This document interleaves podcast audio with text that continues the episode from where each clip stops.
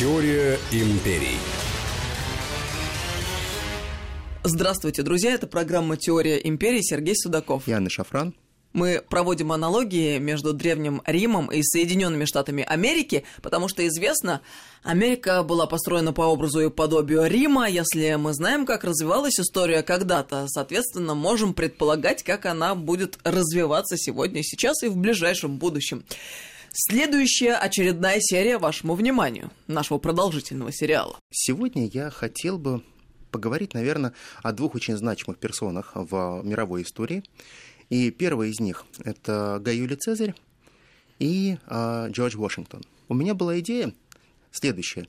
Вот в сегодняшней программе рассказать исключительно про их а, юность и становление, потому что отчасти, мне кажется, оно было похоже. Похоже на определенные стереотипы а, характера.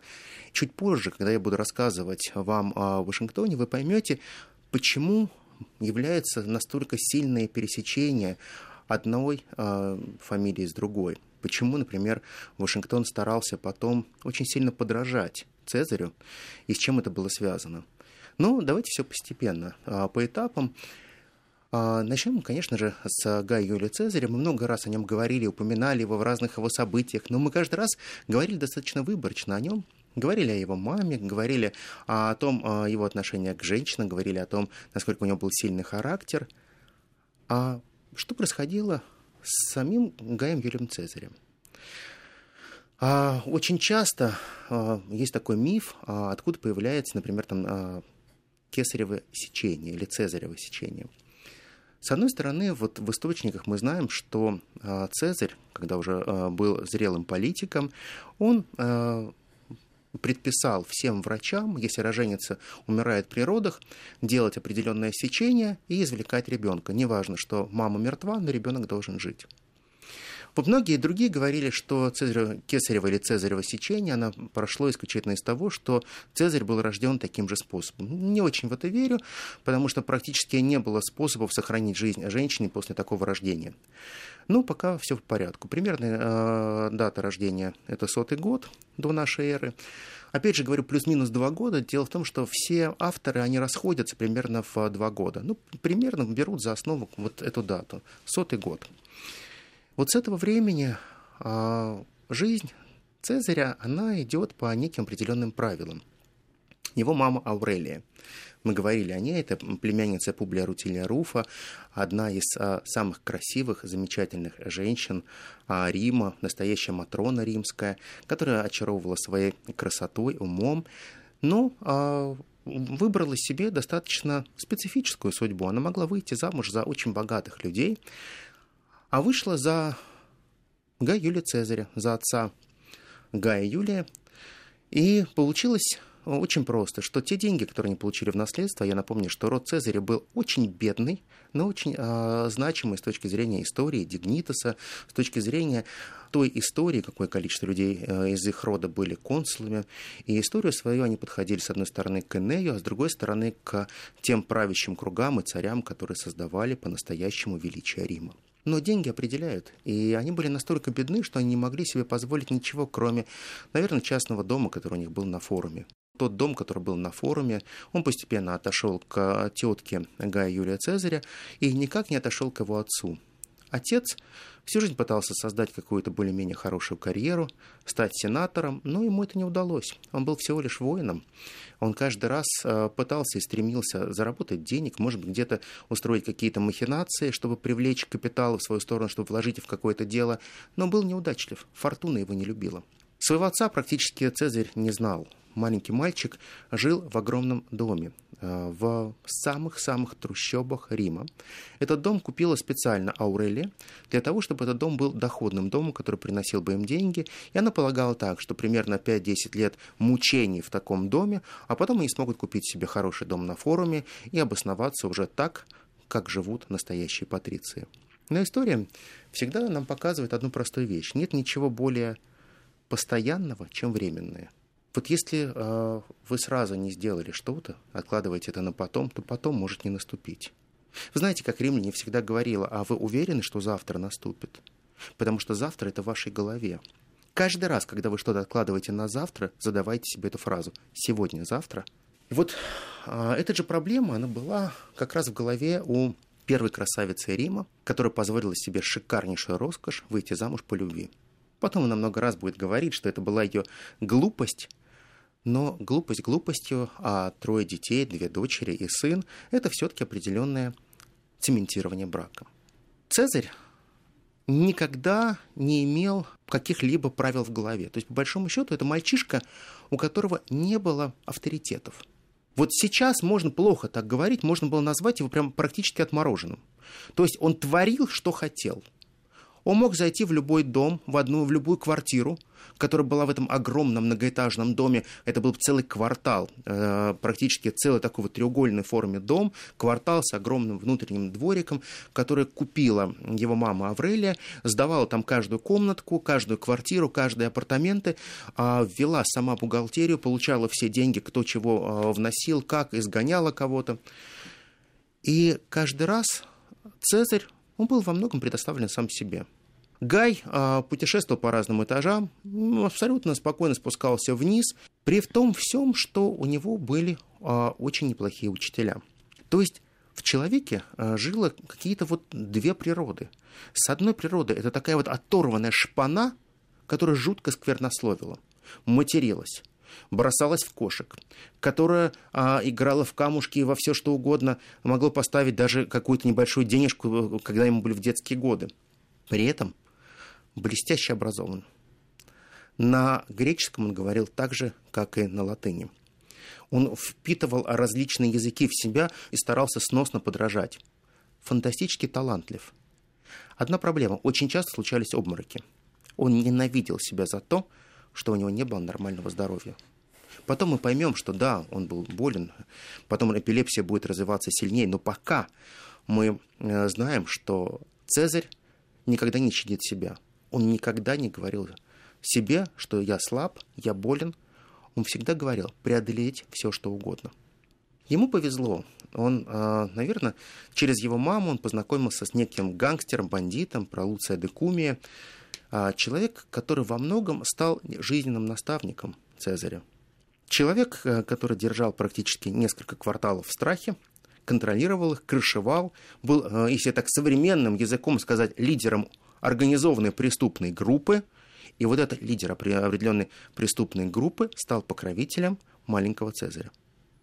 Он учил его уличной драке. Он учил его, как из-под тяжка можно ударить ножом. Он учил его, как правильно можно выжить в любой ситуации.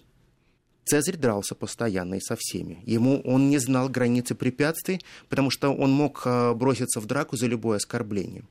Больше всего оскорблений было насчет его отца, потому что никто его не видел, его часто оскорбляли безотцовщиной.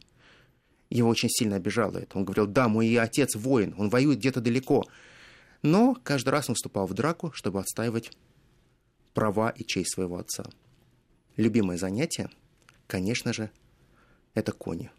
Научиться правильно ездить, держаться в седле, держаться в седле в любых условиях, это Цезарь умел блестяще. Ему не важно было, есть у него седло, нет у него седла.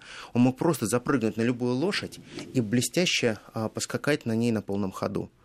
Поднять а, коня на дыбы, подстегнуть ему ноги, все что угодно. Он блестящим воспринимал все то, что ему учили. При этом он был игрок. Когда ему нужно было сыграть настоящего аристократа, он играл этого аристократа.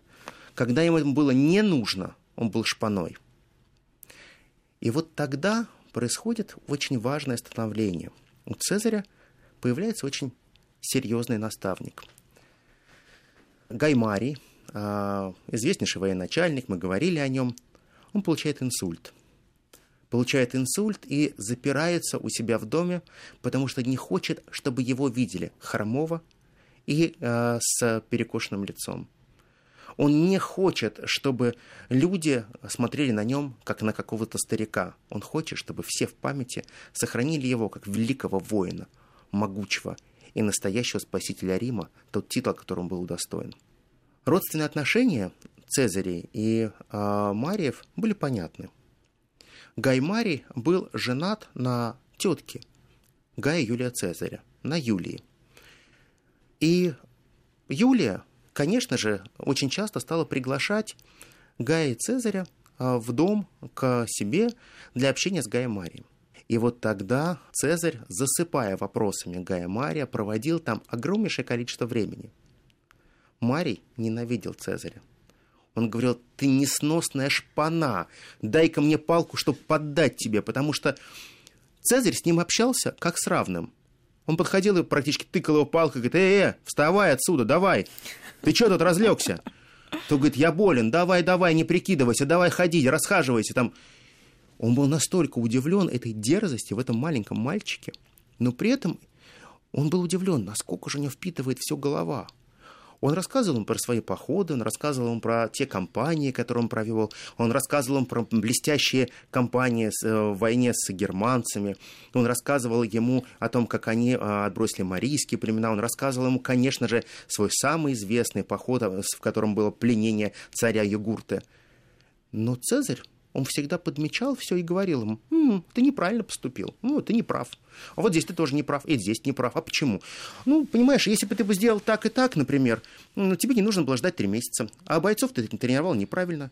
Понимаешь, вот э, я считаю, что э, вот современное обучение бойцов учат, что надо поднять меч и нанести им удар, а это неправильно. В уличной драке, когда ты сцепился, ножичком раз, раз, раз снизу, и все, человека нет. Я, знаешь, считаю, любая рана проходит очень долго а я считаю, что надо нанести побольше колотых ран, и все будет хорошо. Он говорит, слушай, ты безумец, ну что ж ты творишь, откуда у тебя это есть, в тебе, в маленьком. И, э, и тогда Мария называла исключительно его маленьким щенком. Щенок, который вцеплялся в него и не отдавал ему покоя. А Цезарю было интересно, потому что он впитывал, он читал себя, он грезил, он мечтал, что он будет таким же военачальником. Но в один день Мария осенила одно очень интересное замечание. В свое время, во время Э, войны в Нумидии, ему попалась прорицательница. Я уже как-то про это рассказывал, которая ему сказала одну простую вещь, что он будет семь раз э, консулом, на что он рассмеялся. И очень важную вещь она сказала, ты будешь первым человеком в Риме, но будет рожден человек по твоему имени, его будет звать Гай, из твоих родных, кто превзойдет тебя. И тогда Мария осенила, что вот этот мальчишка, он может в какой-то момент его превзойти – значит, он может стать более великим а, воином. Значит, статуи Цезаря могут появиться там, где сейчас стоят статуи Гая Мария, и значит, когда-то этот мальчишка может стать первым в Риме, а не дай бог еще спасителем Рима. А этого он допустить не мог. Он постоянно гнал от себя эту мысль, но понимал одну простую вещь. А что, если это правда? Ведь он уже стал шесть раз консулом. Да, старуха мертва, но во многом она была права. Она же сказала, что никто из смертных не станет сейчас Семь раз консулом, как станешь ты? Ведь консулом можно было вставать только раз в 10 лет. Можно было обязательно стать консулом, после этого пропустить 10 лет, и возраста человека было недостаточно. А в особых исключительных случаях Марию позволили избираться. Сильнейшая угроза, сильнейшая, которая исходила от Германии. Мы подробнее разберем эту ситуацию, я расскажу, как это было сманипулирована эта угроза. Ведь политика везде остается политикой, политика состоит из людей. И, как мы знаем, эта фраза очень простая, пришла к нам из Рима, и звучит просто «слаб человек». И вот эта слабость человека позволяла манипулировать с общественным сознанием. И вот тогда начинается определенный новый этап истории молодого Цезаря. Цезарь становится не только тем человеком, который впитывает все новые знания от Гая Мария – но он становится и молодым врагом Гая Мария. На этой интригующей э, ноте мы прервемся на небольшую паузу, чтобы продолжить очень скоро. Теория империи. Теория империй.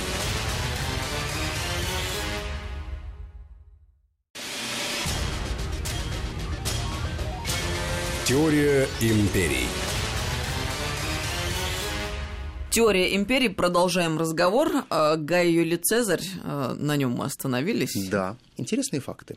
Гай Юлий Цезарь действительно становится постепенно а, неким врагом для Мария, и врагом его некой такой мифической а, посыла. Марий очень не хочет, чтобы он превзошел его. И тогда Марий делает все для того, чтобы молодого мальчишку, которому становится тогда всего 15 лет, сделать из него служителя храма Юпитера. Он вводит его в некий религиозный культ и делает его хранителем культа Юпитера. А это означает определенное ограничение. Ограничение относится к тому, что Цезарь не может прикасаться к металлу, потому что любой человек, который является хранителем э, культа, он должен есть только костяной посудой. Он не имеет права ездить верхом на лошади. Он не имеет права заниматься спортивными состязаниями и тренировками. Он должен есть очень скромную еду. Он должен а, принимать ванну исключительно в холодном виде. Скромность во всем. Отлучение навсегда от всех мирских забот. Марию казалось, что его месть богам, она прекрасна. Ему казалось, что раз и навсегда он поставил точку, и что этот маленький мальчишка теперь никогда не будет тем, кого можно назвать первым в Риме. Обуздан, короче говоря, навеки. Его скрутили, и теперь он будет пленен. Он не знал Цезаря до конца. Было просто наплевать. День он ходил, как он говорил, ряженый в одеждах служителя а, храма Юпитера, а уже буквально вечером он дрался на ножах, он получал э, всевозможные оплеухи, он приходил весь в синяках, он ел на обычной металлической посуде. Всегда под ногой э, на лодыжке у него э, синяки от того, что он получал палками удары, потому что он все время пытался тренироваться как настоящий гладиатор. Его не смущало, что у него были сломаны ребра, он всегда просил его перетянуть просто потуже, чтобы люди не обращали внимания, что ему тяжело дышать. И, конечно же, каждый вечер видели Цезаря, когда он проносился как сумасшедший на своем коне, вцепившись ему в гриву. Но все молчали. Просто все как-то любили этого мальчишку и не хотели, чтобы он был пленен Гаем Марием навсегда. Но Гая Мария не станет. У каждого есть свой век. Гая Мария практически сожрет в кавычках Луций Корнели Сула – когда-то пригретый Гаем Марием, и человек, который ненавидел его всю свою жизнь, который пытался уничтожить его. Мы отдельно поговорим о Суле, об его истории. История такова, что Цезарь в какой-то момент решил войти в действительно большую политику и стать настоящим воином. И тогда он сбросил с себя одеяние Юпитера, служителя Юпитеру, он бросил вызов Луцию Корнелию Сула, который был диктатором в то время – и произнес одну простую вещь. Я свободный человек, мне наплевать на то, что мне сказал делать Гаймари, и я буду поступать ровно так, как я считаю нужным. Сула, простить этого не мог. И Сула тогда отправил огромное количество всевозможных шпионов, чтобы разыскать и уничтожить Цезаря. Но история складывается по-другому. Не всегда желание становится реальностью. Цезарь будет спасен. Вот здесь я хочу поставить небольшое многоточие, чтобы в следующий раз закончить историю Цезаря, а сейчас я хочу перейти на похожую историю, как мне кажется, на юность Вашингтона. Перемещаемся в Америку. И мы немножко сейчас переместимся в Америку. Семья Вашингтонов а, приезжает в Америку а, в середине 17 века из а, очень приличной семьи. Вашингтоны — это рыцари, те рыцари, которые очень явно воевали с папской властью. Они бросили вызов папе, они всевозможно отбирали земли, наделы, те, которые принадлежали римской католической церкви, за что получили очень хорошие поблажки. Но все меняется. И когда-то, а, будучи любимцами одного короля, они становятся изгоями при другом. Приходит Карл I, затем приходит Кромвель, приходит э, зачистка, приходит уничтожение всех тех, кто был не предан Кромвелю, кто не присягнул ему. Они бегут, бегут на другой континент, они переезжают э, в Америку, обосновываются здесь, шаг за шагом э, начинают выстраивать новую жизнь в новой стране. Обосновались они в Вирджинии. Крупнейший бизнес, который был у них, он относился прежде всего к производству табака. Табак выращивали, продавали, торговля шла бойко, все курили табак, было это очень популярное занятие. Они спокойно богатели и, чувств... и э, во многом пользовались огромнейшим уважением со стороны окружающих. Вашингтон родился в семье э, второго брака своего отца. От первого брака у отца э, было рождено два сына, а во втором браке у отца родилось четыре сына и две дочери.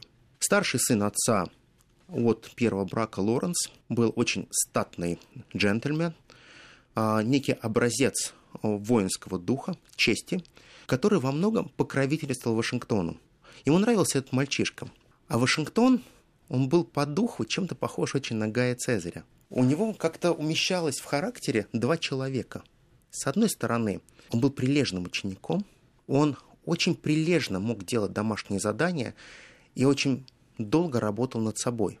Он любил постоянно работать над собой, потому что он считал, что это очень-очень важно. Ведь работа над собой позволяла ему ставать настоящим человеком. Он преодолевал себя каждый день. Любимое занятие, которое у него было, это переписывание документов. Он хотел научиться писать красиво. Каллиграфия. Он выводил буквы, и каждый раз, когда он выводил эти буквы, он сам себе доказывал, насколько успешен он сегодня или нет.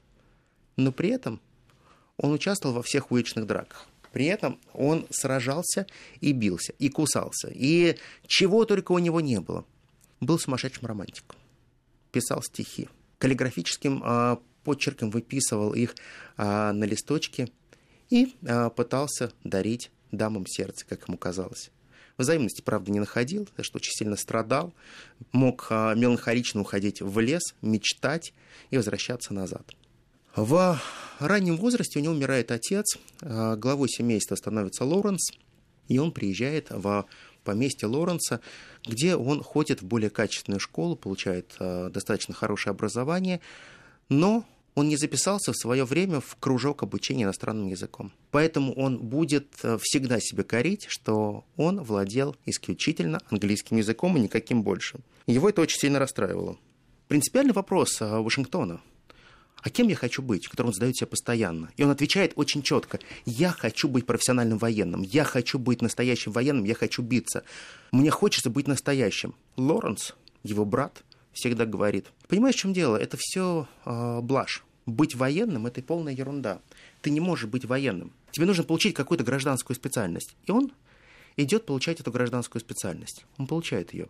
Гражданская специальность не очень простая. Землемер. Он сначала очень сильно расстраивался, говорил, зачем мне это нужно, зачем мне нужно быть землемером. Но потом он знакомится с своим первым заказчиком. Это тесть его брата Лоренса, граф, а, очень известный человек, простите, не граф, лорд, лорд, лорд, лорд, а, из а, очень известной фамилии, который начинает быть настоящим покровителем Вашингтона. Он начинает с ним вести очень интересные беседы. И мне показалось, что эти беседы были очень похожи на те беседы, которые шли у Цезаря с Гаймарием. Они рассуждают о настоящей политике. Они рассуждают о больших э, политических интригах. Они говорят о военном деле. И вот тогда очень интересный факт. Вашингтон изучает и начинает получать знания о настоящем Риме. Именно от э, своего покровителя он узнает о том, кто такой был Гай Юлий Цезарь, как строился Великий Рим, и он влюбляется в ту историю, которую тот ему рассказывает. Он думает, как же круто был Рим, какие же вещи римляне творили. Ведь шаг за шагом они составляли колоссальную империю – и вот тогда у него зарождается мысль, как было бы круто когда-нибудь в своих мечтах создать похожую империю. Брат заболел чехоткой и отправляется на остров Барбадос. С ним вместе плывет и Джордж Вашингтон. Сопровождая брата, он заболевает тяжелейшей оспой. Температура 40. Он не знает, как ему выжить, но боги его спасают. Все вроде бы хорошо. Изрытое лицо язвами останется на всю жизнь на портретах, где мы видим Вашингтона, нам никогда не показывают, насколько изуродовано было язвами его лицо. Мы всегда видим те портреты, которые были написаны по-другому. Ведь написать портрет человека, который создал целую страну и государство, изрытое все язвами и оспинами, было невозможно. Для него казалось это большой трагедией. Он считал, что теперь не будет той девушки, которая его полюбит. Это для него просто было самое большое отчаяние. Ну, для себя он тогда ответил, ну, раз моя девушка не поедет, значит, я стану просто великим человеком и без девушки. А, по решению своего брата а, он отправляется назад а, в Америку и должен приехать в Барбадос уже с женой брата. Но во время своего переезда он получает письмо почтовым кораблем, что его брат умер. Не пережил чехотку, умирает. И тогда Вашингтон начинает выстраивать свою собственную карьеру. Он прекрасно понимает, что есть сейчас военные сборы – и людей, всех, кто имеет образование и уважение или аристократический статус, призывают в майоры. Не просто звание майор, а major, как старший, главный. И вот этим главным майором становится тогда Вашингтон. Вашингтон начинает э, шаг за шагом выстраивать свою военную карьеру. Люди его слушают с удовольствием. Они готовы идти за ним.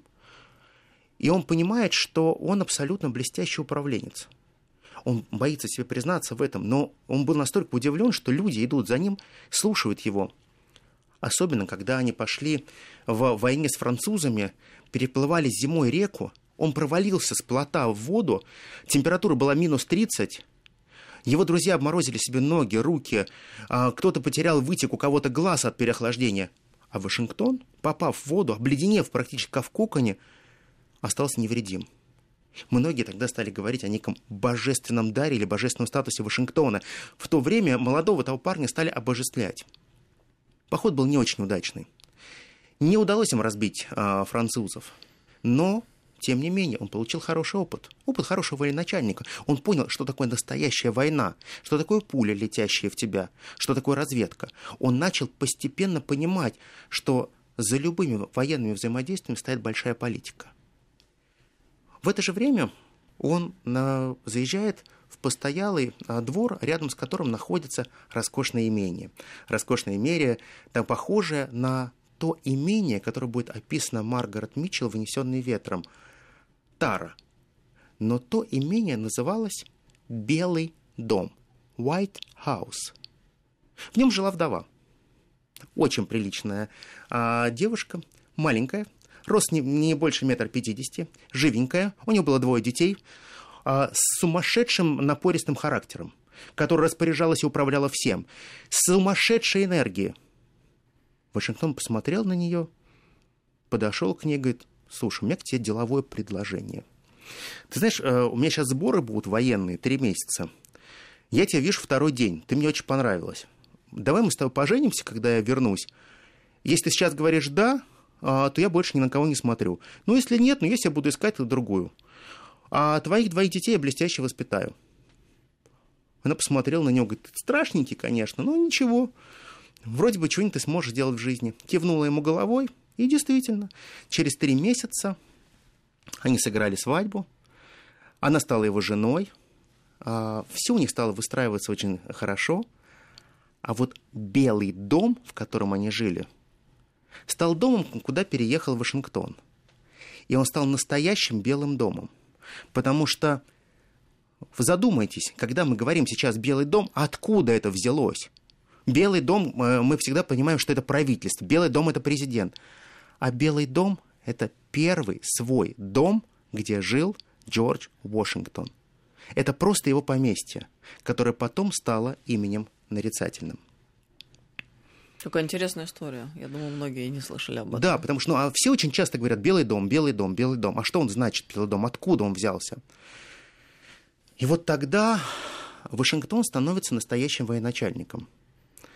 В его командовании было более 600 человек – и война Англии с Францией стала фантастически успешной. Но в эти же годы Вашингтон начинает понимать, что абсолютно напрасно он сражается с французами. Абсолютно напрасно. Он понимает, что угроза приходит не от француз, не от французских поселений, которые захватили огромное количество территории, а от той Англии, которая диктует, как следует поступать. От той Англии, которая пытается диктовать поселенцам, как им следует жить. Тогда Вашингтон начинает э, вербовать в свой лагерь огромное количество людей, которые говорят на индейских наречиях. И эти индейские наречия позволяют ему правильно э, взаимодействовать с разными индейскими племенами, которые он настраивает прежде всего и покупает для того, чтобы они в дальнейшем помогали вести войну с Большой Англией. Никто в это не мог поверить. Молодой парень, командующий, вдруг переворачивается и начинает мыслить иначе.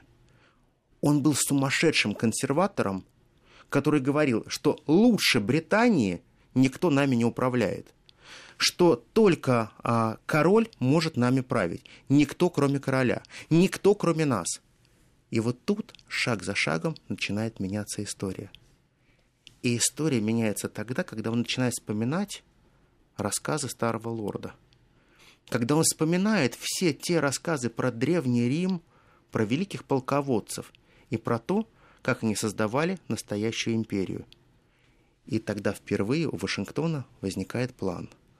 Создание не просто страны, новой, града на холме, который будет светить и быть божественным градом, а он начинает делать все для того, чтобы создавать настоящую Римскую империю. А, наверное, самым интересным а, знакомством, которое во многом определит жизнь молодого Вашингтона, будет его знакомство с Бенджамином Франклином. Франклин станет тем человеком, который во многом простроит весь жизненный путь Вашингтона. Самое главное, что он его научит, он научит его, как правильно управлять миром.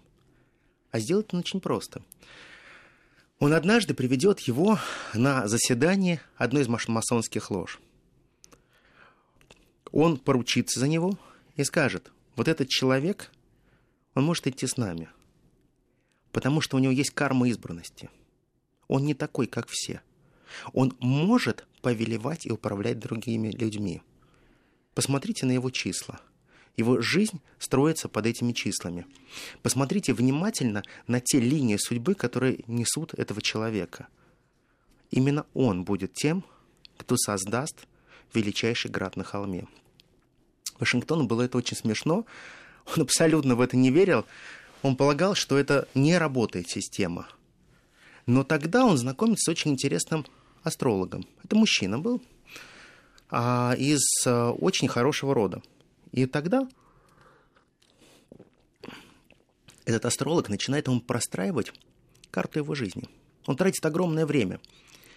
И Вашингтон, который с огромным скепсисом относился к астрологическим прогнозам, картам и так далее, он сам много раз говорил, ребят, есть военное дело, есть политика и шарлатанство.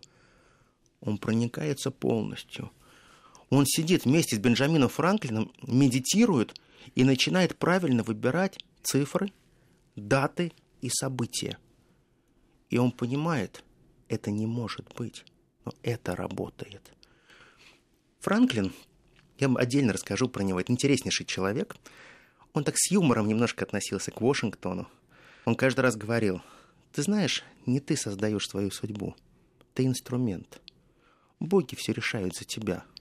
Хочешь, называй это богами, хочешь, называй это картами, хочешь, называй это судьбе – но в твоей судьбе заложено, чтобы ты стал первым в новом государстве.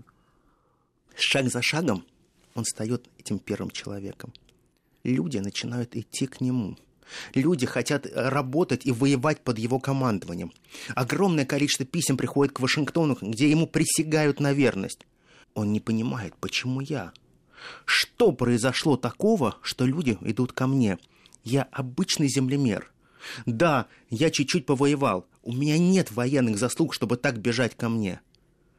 Но звезды складываются таким образом, что молодой Вашингтон начинает формировать огромную политическую силу вокруг себя, и он становится тем человеком, который бросает вызов огромной империи, английской империи.